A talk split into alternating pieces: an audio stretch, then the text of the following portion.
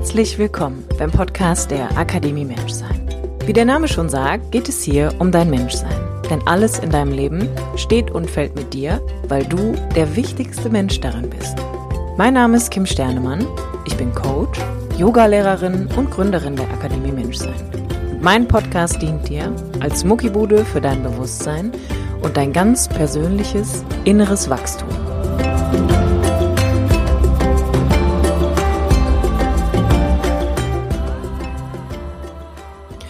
Herzlich willkommen beim Podcast der Akademie Menschsein mit mir, Kim Sternemann. Die heutige Episode, vielleicht kannst du es dir schon denken, ist der vierte Teil und somit auch der letzte Teil von dem Interview mit Dr. Günther Niesen zum Thema die zwölf Bereiche des Wohlbefindens. Den heutigen vierten Teil den nehmen wir als Abschluss für ähm, diesen Vierteiler und beenden mit den Punkten Bewegung und Haltung, Atmung und Lebensenergie und auch Ernährung. Ich wünsche dir an dieser Stelle ganz viel Freude mit der heutigen Podcast-Folge und sag mal, auf geht's! Herzlich willkommen, lieber Günther, zum Podcast der Akademie Menschsein, zum vierten Teil von Die zwölf Bereiche des Wohlbefindens. Schön, dass du da bist. Ja, danke für die Einladung. Ich stelle einmal die letzten drei Punkte vor, die wir uns noch vornehmen möchten in dieser Episode. Und zwar geht es heute um Haltung und Bewegung, Atmung und Lebensenergie und zu guter Letzt Ernährung. Und wie immer wollen wir diese drei Punkte natürlich so gut wie wir können, ganz konkret äh, in 30 Minuten zusammenfassen. Die stehen natürlich auch so für sich, es sind sehr große Bereiche, wo man sehr viel zu sagen kann. Ich würde dich aber einfach bitten, zu Haltung und Bewegung einfach mal zu beginnen, deine Gedanken zu teilen, was es mit diesen Punkten auf sich hat. Darüber könnte ich natürlich sehr lange sprechen. Das ist ja meine Homebase, so Haltung und Bewegung schon als Physiotherapeut damals oder jeder kennt das ja auch so vom Sport. In der Medizin habe ich ja nicht umsonst die Orthopädie gewählt, um dem allen auf die Schliche zu kommen und im Yoga dann auch. Und das alles zusammenzuführen ist natürlich erstens eine wunderbare Aufgabe und zweitens aber auch eine irre Aufgabe, weil das so eine Vielfalt hat. Und Bewegung im Yoga, das sind ja die Körperübungen und Körperhaltungen, eben die Asana, die sind natürlich essentiell wichtig. Und heute weiß man auch, wie wichtig Bewegung für unseren Atem ist, für unseren Geist, für unsere overall Gesundheit sozusagen. Und dass die Asana-Praxis in ihrer Wirkung oder das regelmäßige Bewegen in, ihrer, in, in seiner Wirkung weit über einfach nur Beweglichkeit oder Fitness hinausgeht. Ähm, es zeigt sich immer mehr, dass Menschen, die sich im Alltag und im Sport ausgewogen und regelmäßig bewegen, viel länger eine höhere Lebensqualität halten oder erhalten können. Und das ist natürlich ein schöner Aspekt, auch im Yoga.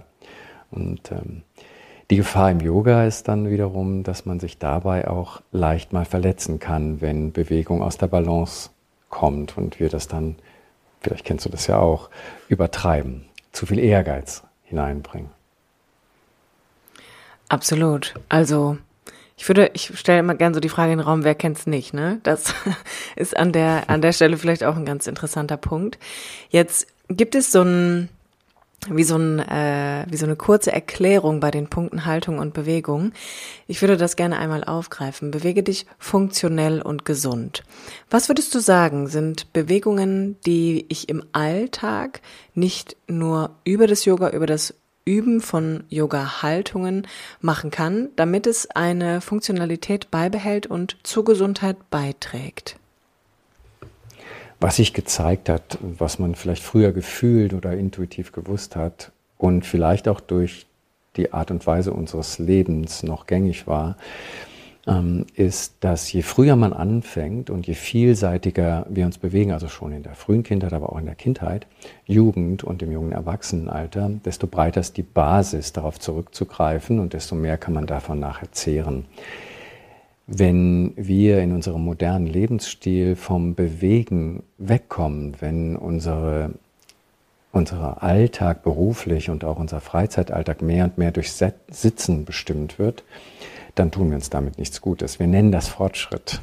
Das ist dann die Verlagerung von Bewegung auf die Augenbewegung und das Stieren auf den Bildschirm, auf das Handy und auf, den, auf die Fernsehleinwand, ähm, was ja heute das moderne Leben prägt.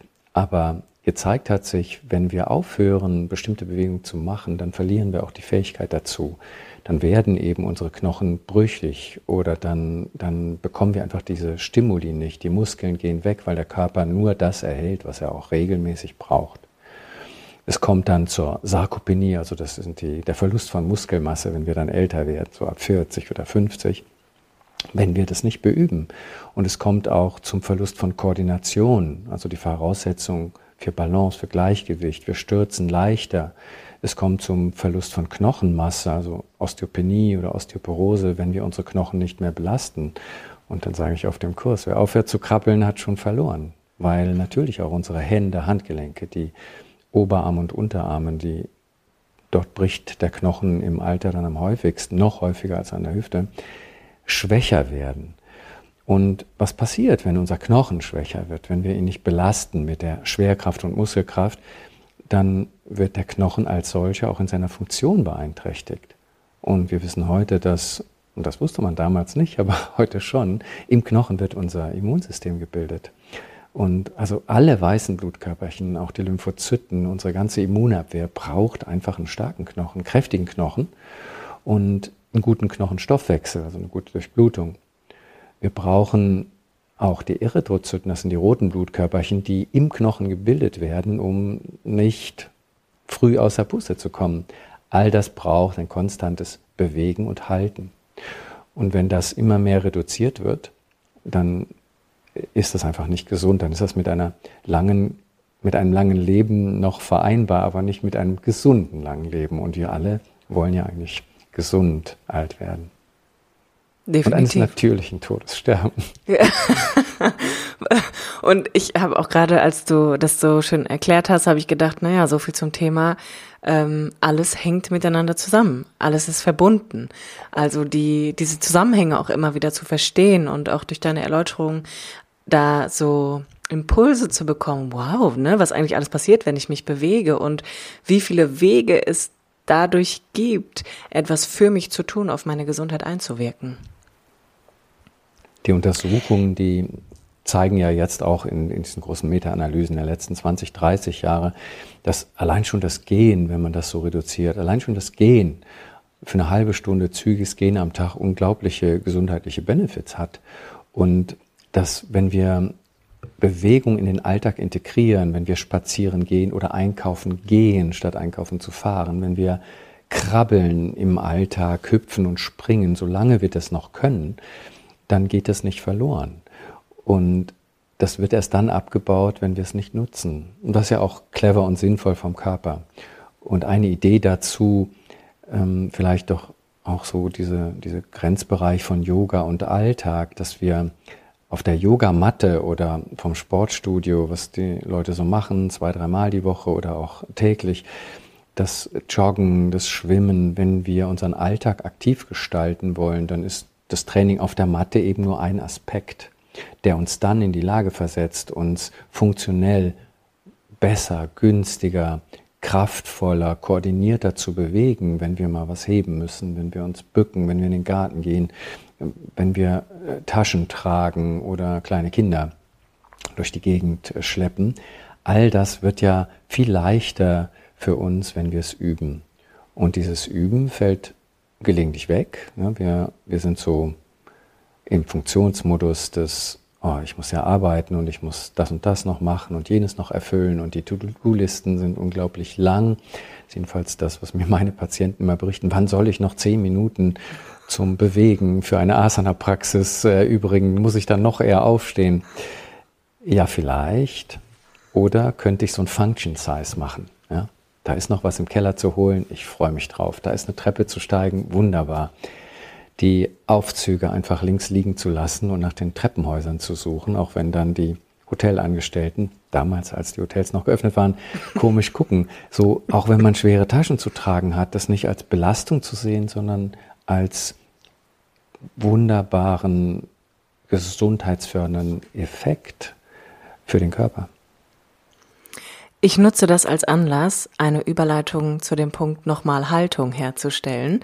Das impliziert ja auch erst einmal, dass ich eine innere Haltung dazu kultiviere, die mir erlaubt, dann in diesen alltäglichen kleinen Dingen, die du gerade beschrieben hast, mit mit Freude vielleicht auch dran zu gehen oder das ein bisschen anders zu betrachten. Ich würde dich aber gerne auch noch mal bitten, was zur körperlichen Haltung zu sagen, weil das für mich auch ein, damals war das so ein ganz interessanter Punkt. Ich komme aus dem Ballett und da ist ja eh so, geht's immer darum, was unsere Haltung waren und aufgerichtet sein und gerade sein, teilweise auch, naja, in, äh, in einem Extrembereich wo ich heute auch ein bisschen anders drauf gucke, aber ähm, trotzdem ist ja das Thema generell Körperhaltung, die Art und Weise, wie du gerade gesagt hast, ich gehe in den Keller und trage vielleicht noch die Wasserkiste hoch, ich räume die Spülmaschine aus, ich staubsauge, etwas, wo wir ja auch schon viel verändern können, wenn es uns denn bewusst wird. Ja, der Trend geht natürlich zum äh, Staubsaugerroboter, zum Rasenmäherroboter, zur Putzfrau, ja. zum, ja, das ist Wahnsinn, wie, wie wir uns so einnisten, in dem ich muss mich nicht mehr bewegen. Ich, ich weiß noch genau, als damals die Fernbedienungen eingeführt wurden am Fernseher, als es noch drei Programme gab und man dann noch vom Sessel aus umschalten konnte, wie toll. Ja, wir, wir haben uns so daran gewöhnt, uns weniger und weniger zu bewegen. Und das ist äh, und wir wundern uns auf der anderen Seite, dass wir kranker und kranker werden so als Gesellschaft. Und dann gibt's die Bewegungsmaniacs, die das übertreiben, die einfach ständig in Bewegung sind und nicht ruhig sitzen können. Und die anderen, die das einfach untertreiben. Und auch der Punkt mit der Attitude, mit der Attitude, mit der Haltung innen und außen, diese künstliche Trennung, die wir ähm, da herbeigeführt haben, dass wir erwarten, ja, wir können auf dem Sofa sitzen und Fernsehen abendelang und ähm, in der Schule sitzen und im Studium und im Beruf sitzen mittlerweile und trotzdem gesund bleiben. Das ist ja auch eine innere Einstellung Bewegung für die anderen und dass das nicht mehr Hand in Hand geht, diese Einstellung zur Aktivität, dass wir das als lästig empfinden. Das ist ja, wie du eben schon gesagt hast, mit dem schönen Wort Perspektive, nur eine Sichtweise.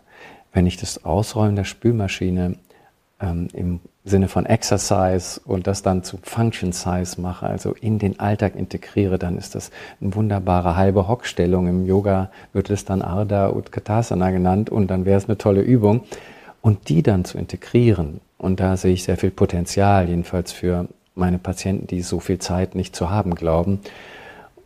Und dann der Spruch, wenn man, wenn man glaubt oder wenn man sich nicht um seine Fitness kümmert, wenn man keine Zeit hat für seine Gesundheit, dann wird man sich irgendwann viel Zeit für die Krankheit nehmen müssen. Und das sehe ich immer wieder, ne, dass der Zug irgendwann abfährt. Und das wäre ja schade. Ja, definitiv. Definitiv.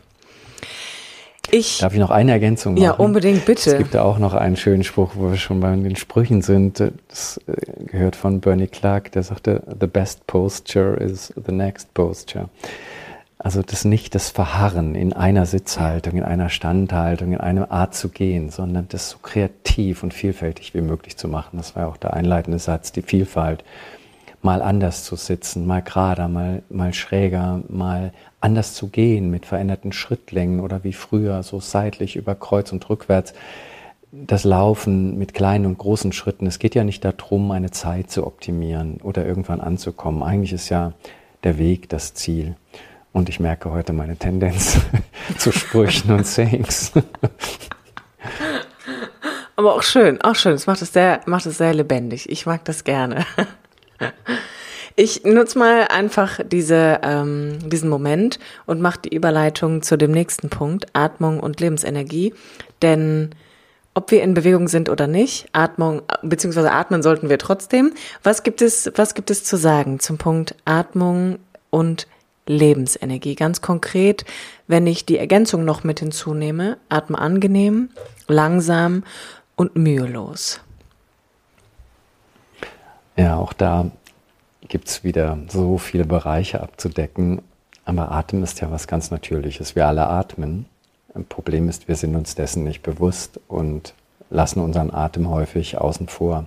Das gilt für die Yoga-Szene in, in, in weiten Feldern, früher zumindest. Das ändert sich auch gerade merklich, finde ich, dass der Atem mehr in den Fokus kommt, dass er nicht nur in der äh, Asana-Praxis, also bei den Körperübungen beachtet wird, sondern auch ähm, in die Meditation führen kann, also diese Brücke bilden kann und dass wir auch da von dieser Trennung wegkommen, dass ah, das eine ist der Körper, das andere ist mein, mein Geist, meine Gedanken, meine Emotionen und dazwischen irgendwo ist der Atem. Tatsächlich ist es sehr, sehr eng verbunden und wir kennen das alle, wir wissen das alle, wir spüren das alle. Wenn wir gestresst sind, angespannt, ein wichtiges Gespräch voraus oder auch darin sind, dann ist die Tendenz flacher zu atmen, die Muskulatur anzuspannen und auch die Atemmuskulatur, das Zwerchfell. Also der Körper insgesamt, Schulter, Nacken werden im Stress angespannt von, dem, von den Muskeln her und natürlich auch die Atemmuskulatur. Und wir alle wissen auch, dass ein entspannter Gedanke, eine beruhigende Geste des Gegenüber sofort zum Loslassen der Schulter, zur Entspannung der Kiefergelenke, aber auch eben unsere Atemmuskulatur, die ein großer Teil der Energie nimmt, beitragen kann. Also diese unglaubliche Abhängigkeit und das von Moment zu Moment miteinander fließen von unseren Gefühlszuständen, unseren Gedanken in jeder Situation unseres Lebens, verbunden mit der Art, wie wir atmen, verbunden aber auch mit unserem gesamten Körper, der ja über den Atem im Wesentlichen seine Energie aufnimmt oder verteilt. Ohne den Atem geht es nicht lange gut. Ohne Essen können wir länger zumindest. Hm. Sehr, sehr schön beschrieben. Ich finde, Atmung ist auch ein, also war gerade für mich immer ein interessantes Thema, weil ich die Hälfte meines Lebens Asthmatikerin war und ziemlich glücklich eigentlich jetzt sagen kann, dass ich es nicht mehr bin, auch wenn, äh, wenn man das medizinisch vielleicht anders betiteln würde. Mir hat mal jemand gesagt, Asthmatikerin bleibt man ein Leben lang. Dachte ich, das ist eine interessante Betrachtungsweise, sehe ich anders. Aber, äh, und da bleibe ich auch bei, das ist so, so meine Haltung dazu. Für mich ist das beendet. Ähm, aber da einfach zu bemerken, wie, wie kraftvoll das sein kann, wenn ich damit in Kontakt komme, mit meinem eigenen Atem und auch mit inneren Zuständen, die ich dadurch bemerken kann. Also was passiert eigentlich mit mir, wenn ich nicht ausatmen kann? Was passiert mit mir, wenn ich nie das Gefühl habe, ich kann das loslassen, mein Körper entspannt sich, dass meine Schultern sich mit entspannen, dass ähm, mein, mein Brust Kasten, den ich lange hatte, wieder zu einem Korb geworden ist, weil die Festigkeit einfach gegangen ist. Also wirklich über den Atem auch sich erspüren zu können, wirklich auch zu gucken, wow, kann ich gerade tief einatmen, kann ich nicht, was kann ich denn darüber hinaus wahrnehmen? Gibt es andere Empfindungen? Das ist vielleicht eine Enge oder das ist ein Druckgefühl oder was auch immer, aber so diesen, diese Beziehung zu, zu dem Atem irgendwie zu pflegen und einfach erstmal zu erforschen, finde ich, ist ja schon, es ist so simpel. Es ist so simpel, weil wie du gesagt hast, wir atmen ein, wir atmen aus. Das machen wir die ganze Zeit. Und es ist von Anfang an da und es beginnt irgendwie mit einem Einatmen und es endet mit einem Ausatmen. Und dazwischen findet irgendwie so ein Leben statt. Und da ein Gewahrsein für zu schaffen, wow, ich atme. Und weil ich atme, kann ich leben. Und dann darüber hinaus zu erfahren, was passiert eigentlich in mir mit meinem Atem, finde ich ist eine ganz, ganz wunderbare Vorgehensweise. Sehr schön gesagt, Kim. Wunderbar und viele interessante Punkte. Ja, auch das ist für uns kulturell ist es seltsam, sich mit dem Atem überhaupt zu beschäftigen und, und wie du das vielleicht auch erlebt hast als Asthmatikerin, dass dann, wann man sich mit dem Atem beschäftigt, ist eigentlich, wenn er nicht mehr funktioniert. Äh, viele erst sehr spät im Leben und andere, wenn sie irgendeine Erkrankung haben, wenn man hustet, wenn man erkältet ist oder äh, eben Asthma entwickelt, wenn man unter Stress steht. Wir nehmen unseren Atem dann wahr, häufig, wenn er stört. Und viele Menschen haben mir beschrieben, dass sie das bewusste Atmen und die Atemachtsamkeit erst gelernt haben, als sie in den Yoga gingen und auf dem Yoga-Weg waren. Und im Yoga wird ja der Atem tatsächlich so als Link, als Weg zu sich selbst betrachtet, weil er uns so viel beibringen kann, weil er so viel aussagt über unsere inneren Zustände, aber eben sowohl ein unbewusster als auch ein bewusster Teil unseres Lebens sind. Also wir können ja bewusst als einziges mhm. Tier auf diesem Planeten die Luft anhalten oder unseren Atem verändern und uns auch darüber kennenlernen, dass den Fluss der Energie damit assoziieren und spüren lernen, wenn wir uns damit beschäftigen. In anderen Kulturen ist der Atem wichtiger, da wird das viel regelmäßiger praktiziert und auch schon bei Kindern.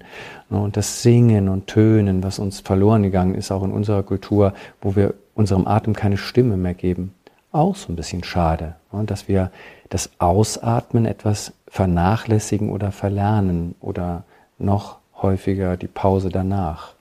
Dieses lange und vollständige, ruhige Ausatmen, um sich leer zu machen und dann alles Neue willkommen zu heißen, ist ein unglaublich schönes Erlebnis, wenn man erstmal Freundschaft mit dem Atem geschlossen hat, wenn es eben nicht darum geht, irgendeine Krankheit wegzubekommen oder man in Atemnot ist, dann ist es immer schwierig, mit dem Atem zu arbeiten. Aber alle Zeit dazwischen, davor und danach, ist es absolut lohnenswert, weil unser Atem uns sehr beruhigen kann mit seinem direkten Einfluss auf unsere Gemütszustände. Und das langsame und anstrengungslose Atmen, insbesondere durch die Nase, unglaubliche Vorteile hat für die Blutdruckregulation zum Beispiel, der über das ähm, über den Stickstoff im Blut dann runter reduziert wird, weil die Gefäßwände auf das NO so reagieren können, weil wir da so viel Einfluss drauf nehmen können. Aber auch da wird häufig halt lieber zu Medikamenten gegriffen und nicht das Problem bearbeitet, sondern das Symptom. Und das ist sehr schade, wenn wir schauen würden, was macht uns Druck, was macht uns Stress, wie kann ich meinen Atem verändern und dann mich im Leben anders aufstellen, dann hat das noch mehr Potenzial und Power als die Arbeit über den Körper, ist ja auch schon toll. Bewegung, super schön. Aber das Atmen, im Yoga wird das sehr oft eben gleichgestellt oder assoziiert mit dem Prana, mit der Lebensenergie, mit dem Qi aus der chinesischen Tradition.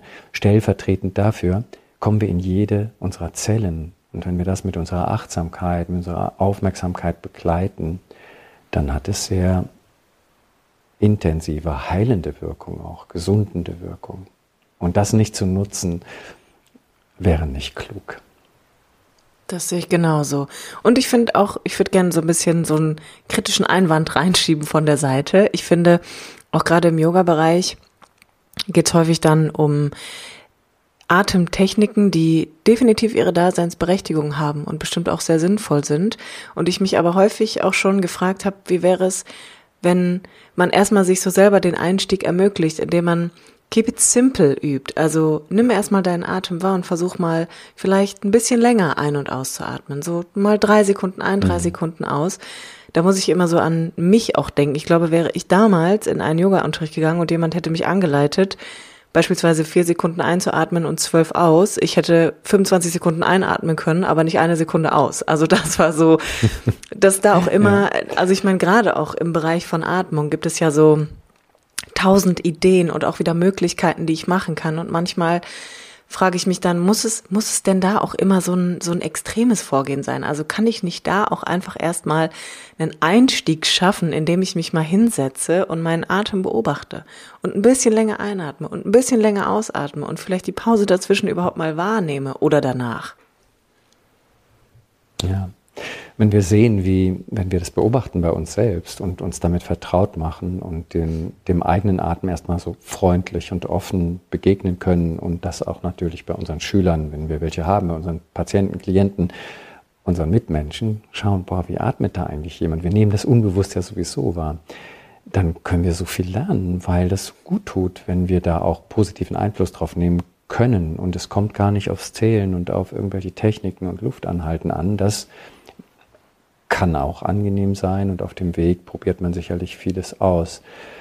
Aber das natürliche Atmen, das ruhige Atmen, also verbunden mit einem ruhigen Geist und mit in Situationen, wo man vielleicht merkt, boah, jetzt werde ich gerade unruhig und ich probiere mal bewusst drei, vier, fünf, sechs Atemzüge mehr Luft auszuatmen, als ich einatme oder mehr Zeit darauf zu verwenden. Und wie geht es mir dann? Und dieses sanfte, etwas tiefere und langsamer Atmen, das verfehlt nie seine Wirkung, wenn man das freundlich macht, ja, wenn man sich nicht in so eine Agitation bringt und ein Muss davor setzt und ehrgeizig wird. dann wirkt, bewirkt es auf das Gegenteil. Aber das Beschäftigen in dieser freundlichen, wohlwollenden Art ist, ist einfach wunder, ein wunderbares Erlebnis. Ja, das finde ich auch. Fast wie ein schönes Essen. Fast wie ein schönes Essen, wo wir jetzt auch schon beim letzten Punkt von zwölf angekommen sind. Ernährung. Erkunde dein Essen als Nahrung für den gesamten Organismus ist so der, der Zusatz zu dem Punkt. Könnte man eigentlich so stehen lassen. Deswegen hier nochmal ganz konkret die Einladung an dich. Was sind deine Gedanken zum Thema Ernährung? Also erstmal steht dieser Punkt natürlich nicht am Ende, weil er dahin gehört, sondern das ist eine recht willkürliche Reihenfolge, die zwar Zuordnungen ermöglicht, aber nicht eine Gewichtung sein soll, weil man kann diese zwölf Bereiche, in denen wir so Wohlbefinden üben können, natürlich auch anders betrachten und anders anordnen, je nachdem, ob man ähm, das so ordnen möchte, dass, wo habe ich meine Ressourcen, wo bin ich schon gut drin, oder ob man das danach ordnen möchte, wo habe ich das größte Potenzial, wo, wo bin ich noch nicht so gut, wo muss ich noch oder wo könnte ich dran arbeiten, damit ich an einem Rädchen drehe und am nächsten dann äh, es leichter habe, Veränderungen einzuladen, die ja Punkt eins war in unseren Gesprächen. Aber das Ernähren ist auch so ein bisschen aus dem Fokus geraten mm, in unserer Gesellschaft mm, des Überflusses. Und da gibt's im Grunde auch so ganz einfache Herangehensweisen, das zu verändern. Und hiermit meine ich nicht Diäten. Ich denke, dass es auf der Hand liegen sollte, dass die meisten Erkrankungen, das weiß man mittlerweile, die damit zu tun haben, durch eine zu einseitige oder eine vergiftete oder ein zu viel an Ernährung sind.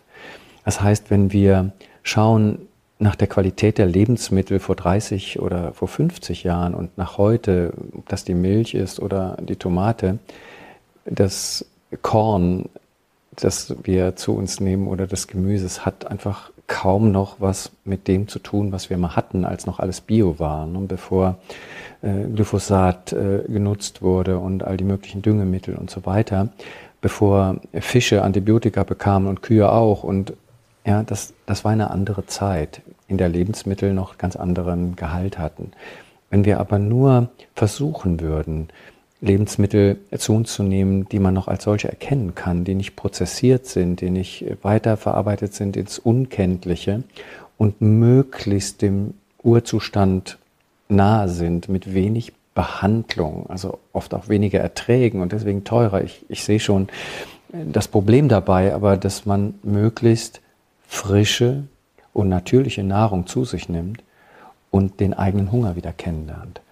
Dass wir, so der zweite Punkt, dass wir dann essen, wann wir Hunger haben und das alte Sprichwort, zwei Drittel des Magens füllen und mehr nicht, beherzigen.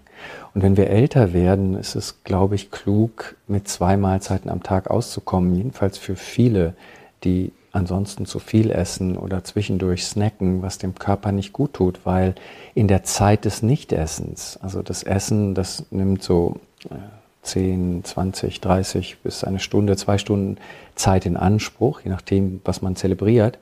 Aber dann muss eine lange Zeit des Nichtessens sein, um dem Körper das Aufräumen zu ermöglichen, das Ausscheiden, Abtransportieren, Wegräumen, Sortieren, damit jede Zelle im Körper wieder zu sich findet, sich reinigen kann.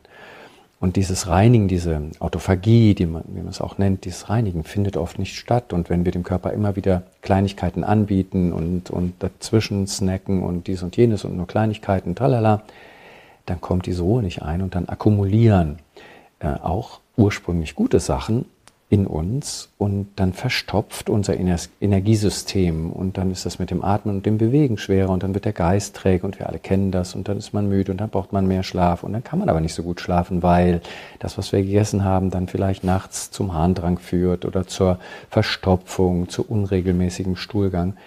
Also natürlich essen, seltener und die Menge begrenzen. Das sind eigentlich schon mal drei wichtige Faktoren.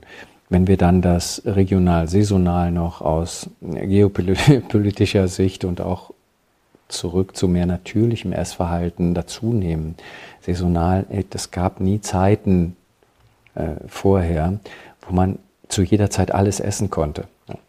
Das ist zwar wunderbar, eben aber auch eine Gefahr, weil wir damit viel kompensieren, weil Essen unser Belohnungssystem, unser, das Essen macht, macht ja glücklich. Und das macht ja unsere inneren Endorphine, steigert sie um 50 Prozent mit jeder Mahlzeit, also vom Normalzustand um 50 Prozent gesteigert. Ähm, Crystal Meth um 300 Prozent, Heroin um 1200, deswegen ist es so nice, aber Essen auch. Und von den anderen Sachen, Sex und so weiter, spreche jetzt mal nicht in Prozentzahlen, sondern das steigert unser Wohlbefinden. Und um das zu bekommen, essen wir eben tendenziell zu viel und da kann man doch hinschauen. Und dann zu sehen, wie mit dem Atem, wie mit dem Körper, wie mit den Beziehungen, was nährt mich, was tut mir gut, was macht mich leicht, was macht es mir möglich, mich anders und umzuentscheiden? Und was macht mich träge, was macht mich müde, was macht meinem Körper schwer. Wir alle können das wahrnehmen. Aber wir berühren unser Essen nicht mehr, wir schauen es nicht mehr an, wir riechen es nicht mehr, wir werden von so vielen Gerüchen getriggert, von so viel äh, nicht sattmachenden Lebensmitteln äh, verlockt, ja, dass es wirklich schwierig geworden ist, dass zwölf Millionen äh, ähm, Menschen in Deutschland so schwer sind und dann Zucker entwickeln und so. Das ist ja ein echtes Problem. Und das liegt ja nicht an der Schwäche des Charakters der Menschen, sondern auch daran, dass ein irre Angebot ist und so wenig Aufklärung mhm. und so viele Verlockungen sind und wir in einem Leben funktionieren, in dem Belohnung halt schwierig geworden ist. Ne? Wenn der Schlaf gestört ist, wenn die Beziehungen sich entfremden, wo, wo nehme ich meine Belohnung her? Ne? Und das ist für viele der Alkohol, das Fernsehen, äh, der, das Essen als sehr leicht verfügbares Mittel, das Rauchen bei anderen. Und ich glaube, wenn wir da wieder hingucken können und schauen, hey, was ist wirklich jetzt nötig? Wie viel Essen brauche ich, wenn ich 50 bin oder, oder 60 oder 30? Wie ist mein Energieverbrauch? Wie, wie aktiv bin ich heute? Und ist es am Mittwoch genauso wie am Sonntag? Kann ich wirklich von Moment zu Moment, von Mahlzeit zu Mahlzeit entscheiden, was ich gern essen möchte, was auf dem Teller bleiben darf oder was gar nicht erst gekocht werden muss oder zubereitet, kann ich noch selber einkaufen gehen und das nicht für eine Woche im Voraus, sondern tatsächlich warten, hey, ja, man soll zwar nicht hungrig in den Supermarkt gehen, äh, wenn man unverfügbare Geldreserven hat, aber man könnte ja warten, bis, bis klar ist, ich kann mich darauf einlassen und tatsächlich Entscheidungen treffen und werde nicht von meiner Sucht oder von meinen Gewohnheiten ähm, so geritten. Ja. Und das ist wiederum das Schöne am Yoga, dass man sich diese, diesen Zirkel, diesen Teufelskreis bewusst macht und innehält und ein bisschen Abstand nimmt und schaut, was mache ich da eigentlich und warum. Und ginge es anders, also das immer wieder, den Perspektivwechsel zu pflegen und zu üben, bis ich es habe, mit Geduld und freundlichem Wohlwollen. Ich habe gerade irgendwie so in meinem Kopf den Gedanken, auch so in Bezug auf diese letzten drei Punkte, dass man sich dadurch ja auch ein bisschen mehr zu so zum Menschsein irgendwie ich sag mal, zurückentwickeln würde, weil ich gerade gedacht habe, wow, stell dir mal vor, du hast einen Staubsauger, der für dich saugt, dann fällt das Bücken schon weg und die Bewegung. Und dann hast du noch einen Thermomix und du kochst nicht mehr und du riechst dein Essen nicht mehr. Und dann hast du einen riesengroßen Fernseher, der alle anderen Beziehungen eigentlich übermannt, weil er so omnipräsent im, in der Wohnung ist. Und wenn ich das rückgängig machen würde und wieder selber Staubsauge und mein Essen selber koche, was für mich das schönste Fernsehen der Welt ist. Deswegen weigere ich mich auch, so ein Gerät anzuschaffen, mhm. weil alleine das zu riechen und dann auf dem Teller diese Farben zu sehen. Ich hatte zum Mittagessen einen Linseneintopf und das ist, da gab's grün und rot und es gab frische Petersilie und noch ein bisschen Schnittlauch und das alles sich anzugucken und dann Jetzt diese bekommen alle Hunger. Genau. Also das, das ist doch, das ist Fernsehen für mich, dass ich denke, wow, ich gucke auf diesen Teller und merke, wie in meinem Mund Speichel entsteht und mein Magen fängt schon an so, als würde er eigentlich schon darauf warten, dass ich den ersten Löffel in den Mund nehme. Und Das ist, mhm. und vorher meine Einkäufe getragen habe, irgendwie nicht nur vom Auto, sondern ich bin gelaufen, habe das nach Hause getragen, habe es zubereitet, ähm, bin in den dritten Was Stock für irgendwie. ein Fest der Sinne.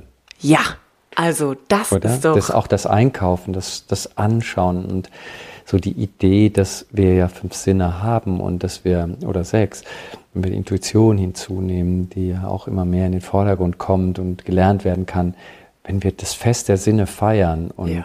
wenn wir Essen schauen können, wenn wir es riechen können und nicht nur schmecken, wenn wir es berühren können mit unseren Händen, mit unseren Augen, mit, mit der Nase, mit dem Mund, mit all unseren Sinnen und auch spüren, wie es durch unseren Körper geht, und beim Schluckakt aber auch, wie schwer es im Magen liegt, wie die Verdauung läuft, wenn wir das wieder, diese Maschine, Körper, ähm, für die Bewegung präparieren wollen, für das Halten, für das Atmen, für die Beziehung, für, für das Wahrnehmen, dann möchten wir ja mit allen Sinnen wach und präsent sein. Ja.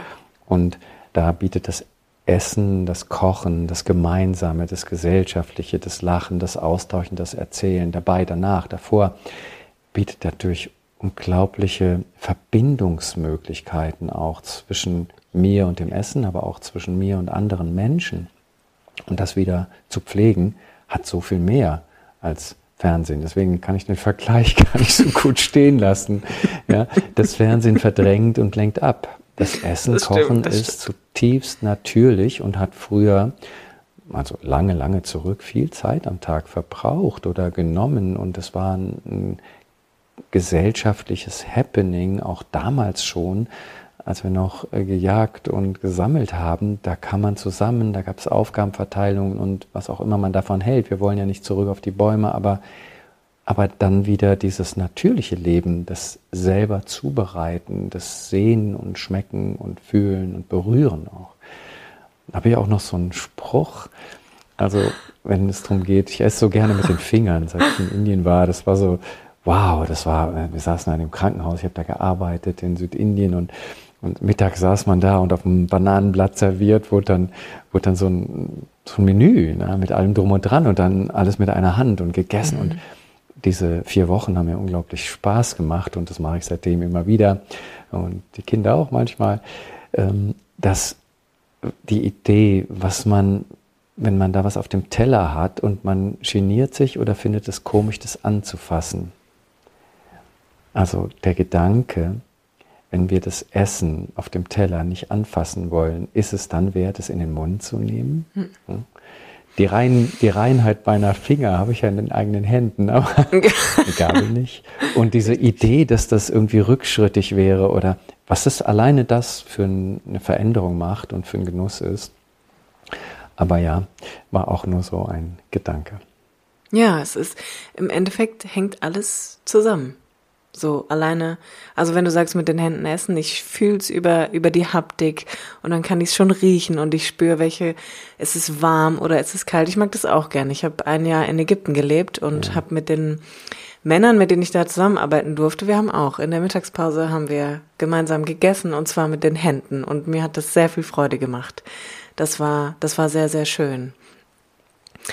Ich glaube, lieber Günther, der 13. Ja. Punkt bei den meisten Menschen wäre jetzt wahrscheinlich, wo nehme ich die Zeit her, all diese wunderbaren Sachen zu machen? Und vielleicht hast du da abschließend einen netten, wohlwollenden, vielleicht auch ein bisschen einen kritischen Gedanken, den wir damit abschließen können, diese zwölf wunderbaren Punkte mit allen anderen geteilt zu haben. Ja, weil heute der Tag der Sprüche ist. wir, wir alle wir alle haben ja in jedem Moment einfach 24 neue Stunden voraus. Und wenn es gut läuft, dann können wir das auch in ganz großen und weiten Teilen unseres Lebens bestimmen oder dahin arbeiten, dass wir es bestimmen können. Nicht jeder ist so privilegiert, aber wir können dahin arbeiten und uns unsere kleinen Inseln schaffen, die uns im Job und im Privatleben einfach diesen Genuss erlauben und das Innehalten dazu nutzen, nachzu, was ist denn wirklich zuträglich, was tut mir gut, was möchte ich im Leben und vom Leben und das in die eigene Hand zu nehmen, diese Entscheidungsfähigkeit zurückzubekommen, die uns nur scheinbar von außen genommen wird. Niemand muss ständig in die News gucken, auf Facebook sein, Instagram oder am Fernseher hängen oder irgendein Pampe essen. Das muss man nicht. Man kann das schon wählen. Und genauso ist es in allen Bereichen, mit wem ich zusammenleben möchte oder nicht, mit wem ich mich treffen möchte, mit wem ich arbeiten möchte, mit was ich arbeiten möchte, was meine Werte sind oder mein Lebenssinn. Wenn wir das alles so anschauen, ähm, dann hat es den, ist es das Gleiche wie mit dem Bewegen, Atmen und Essen. Wenn wir uns dessen bewusst sind, Bewusstheit schafft eben auch Wahlmöglichkeit. And choice brings ease. Diese Wahlmöglichkeiten können es uns leichter machen oder schwerer, je nachdem. Also müssen wir nur weise wählen. Wunderbar, das würde ich einfach gern so stehen lassen. Ich setze mal einen Punkt an dieser Stelle, weil es einfach schön ist und würde mich gerne bedanken für vier Teile, für zwölf Punkte, wo du deine Gedanken und Impulse zugeteilt hast und ich freue mich auf, ich freue mich auf alles, was danach noch kommt. Vielen Dank, dass du da warst. Ich danke dir, Kim, und es ist total schön, mit dir zu reden. Danke, das gebe ich gern zurück. Bis bald.